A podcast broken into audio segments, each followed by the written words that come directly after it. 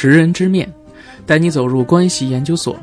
欢迎收听《识人之面》。识人之面，A.K.A. 开卷七分钟。今儿个呢，跟各位聊聊啊，为什么要重视家庭关系？就很多很厉害的家族啊，一般都是家庭关系非常好的，或者呢是非常重视这块的。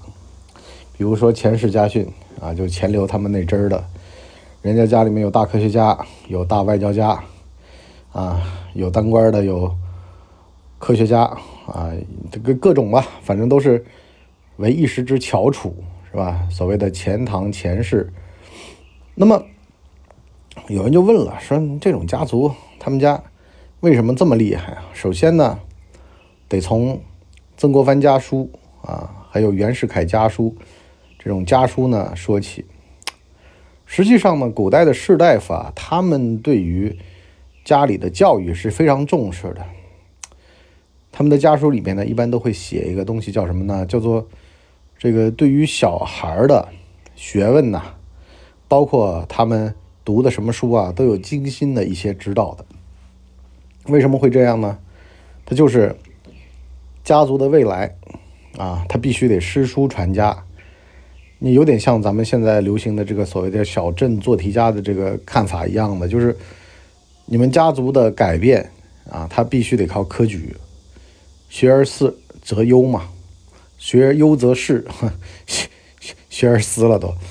所以呢，导致到呢，它是一个非常清晰的价值观，它不像现在左右摇摆，什么人家集三代人之力还拼不过你一个十年寒窗苦读的，它不是这样的。人家他就知道了，家里的后代如果读书读不好的话，那是没出息的，是吧？你捐一个什么道啊？那因为没有真才实学，没有真正读过圣贤书，实际上都是站不住脚的啊！所谓的统治阶级语言，人家是不懂。你家学渊源再好，你就包括说那会儿左宗棠死乞白赖的，完了呢，说自己个儿要去考试了，慈禧太后最后没办法啊，赐他一个同进士出身。就是因为老头啊，你你别在那儿给我作这个妖了，是吧？你当年是幕僚出身，就不是明媒正娶进政府的，你是给这个长沙市市委书记当秘书出身的，就幕僚。当年幕僚的工资都是县太爷就当官的自个儿兜里面掏的钱啊，这个东西相当于自个儿雇的一法律顾问啊，雇的这么一账房先生一样的，是吧？啊，钱粮啊，刑名啊，四大师爷嘛，对吧？幕僚，幕僚出身，但是呢，后来幕僚其实也能够从政啊，这个广开言路嘛，啊，广开官路。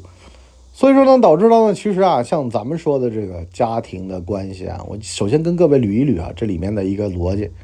首先呢是，你想想，你工作，你工作的产出是有边际递减效应的。为什么这么说呢？你比如说，你工作你对得起你的这个工资，剩下的时间摸鱼，和你工作你高于工资，你不摸鱼，两个人按照传统的职场的培训课的说法来说的话呢，那肯定是后者。为什么呢？后者产出多呀，对老板来说那是老黄牛，但呢问题是什么呢？老板发现了，如果呢是老黄牛呢？你要对他多忽悠忽悠呢，他还能产出更多，那么就会形成一个忙的忙死，闲的闲死的一个现象。闲的他拿的跟忙的一样多，忙闲他不均，那怎么办呢？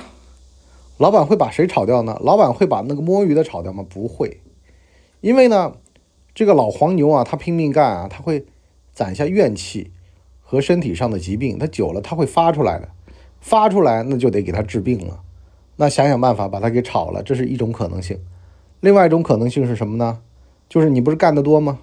你干得多，那干到你死为止，是吧？完了呢，真到裁员的时候，一视同仁的。为什么呢？你相当于还欠我了，你在我这儿摸鱼。那到关键时刻了，因为人呐，其实都一样的。如果说欠的多了，反而还不上；人欠的少了，或者说你还欠我的，我要你还上。反而呢，好听话，怨气没那么重，所以呢，这个也是我经常讲的。我说，这个在公司里面卖命啊，这是一个你挣两块，他挣八块的故事。你给你老板换车换房，老板再忽悠你一句说公司上市了，再给你分股份，这种等等的话，那你就得直接告诉他了，是吧？我就要工资高，我别的都不要，我只要当下，我不要未来，啊，这跟谈恋爱有点像的，是吧？一个渣男天天跟你讲，你要伺候好我的话，我以后让你当太太，啊，什么时候不知道，但是呢，迟早的，啊，那这个时候你就得扇他大嘴巴了。那你就说了，我就摸鱼了，我就表现不好了，怎么样了？这家庭关系里面也一样的呀，是吧？有很多的姑娘在婚姻关系里面，其实不太明智的一个地方就在于什么呢？你得摆正自己的位置啊，剩下的时间宁愿拿来摸鱼，也不要在那内卷。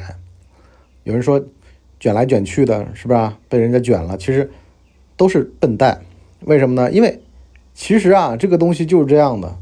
在职场当中的工作，优秀它是相对的，所以呢，你说作为考核指标的话，实际上千年老二是最好的。老大呢，枪打出头鸟，被同行所记恨，但老二是最安全的。其次呢，你这个家庭观念，我一直说啊，和副业啊，这个事情是你边际效应递减之后能够有更大产出的地儿。你就比如说你在公司单位里面，你加班，天天不着家。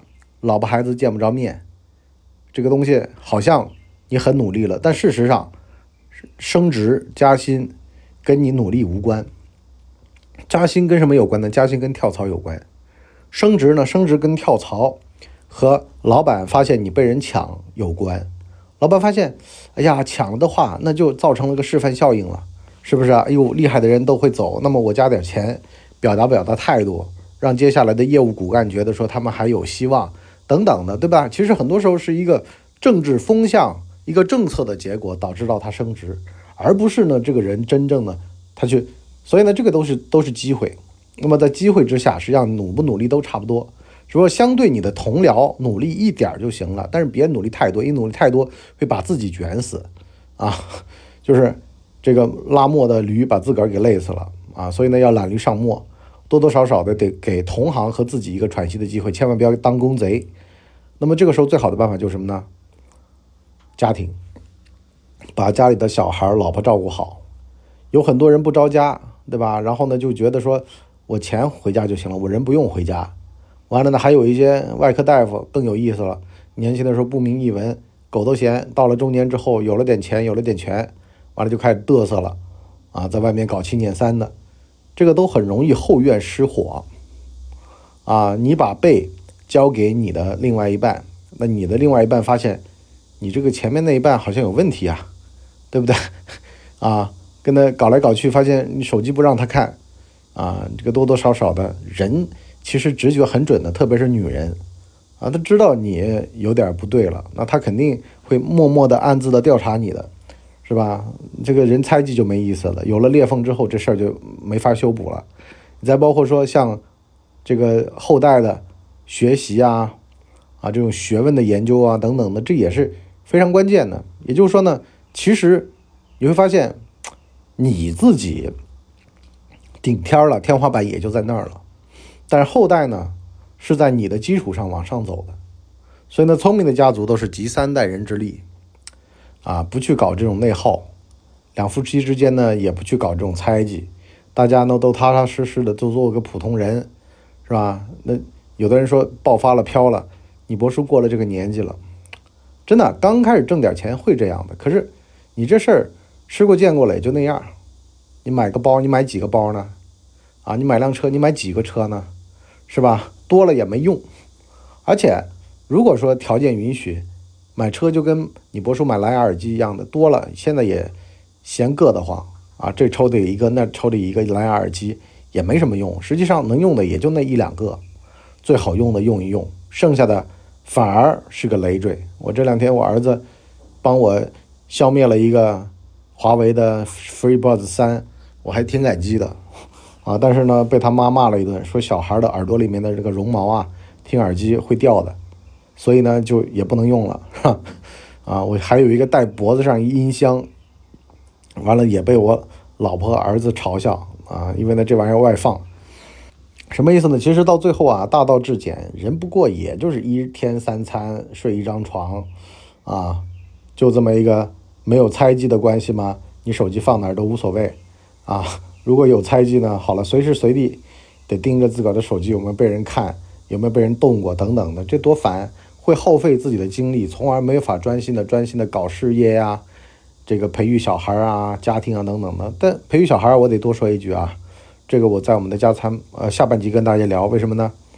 小孩太烦，养小孩这个事儿啊是管理学，就是经济学、教育学各方面的难题的集大成者。如果能把这个事儿里面参透了的话，那你真的前途无量。也就是说，就包括说有一个家庭主妇吐槽嘛，说老公一月挣四千，大儿子花一千五，小儿子花一千，那不是剩下还有一千五吗？去哪儿了？这个经济学难题一样的，能操持家庭，能把家庭给弄好了，就跟曾国藩他们家族一样的，有的弟弟就专门在家族里面负责家务事儿，有的哥哥就在外面当大官儿，然后呢，整个家庭兴旺发达，这也是另外一种成就。千万不要想着说好像就因为你的那边的递减的话，你这边在增高一样的。所以呢，人是个平衡的态，一定要搞明白你在哪儿。要的多了，那另外一边就会偏废，所以呢，平衡很重要。就跟那个刘峰一样，就是那个唐医生里边那个刘峰，到后来发现了，他当院长不值当，他还不如好好的经营小家庭。你急吼吼的，咬牙切齿的要当院长，会被很多人利用你这个心理。相反，你不急不徐的，有吗也来，那没有吗也无所谓，反而懒驴上磨，自个儿过得舒服，人家看的你。也不急躁啊，真给你的时候也会给你，没给你的时候又觉得欠着你的，多好呢！这个心态的逻辑啊，我们下半集跟各位好好聊，拜拜。我们的节目每周七天，每天更新一集。如果您还觉得不够听的话，可以去听《谋略的游戏》，现在已经更新到第三季。我们全网都叫干嘛播客。感谢您的收听，我们付费下半集再见。